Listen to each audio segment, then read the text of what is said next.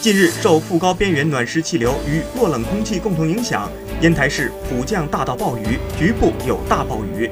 据烟台市水文局统计，本次降水全市平均降水量六十一点九毫米，市区平均降水量五十点一毫米。山东烟台大学暴雨后，道路积水严重，不少学生为了上课需要飞檐走壁。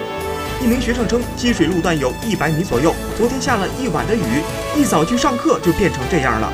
水浅的地方就垫着砖头，水深的地方有十厘米左右，同学就抓着旁边的护栏挨个通过。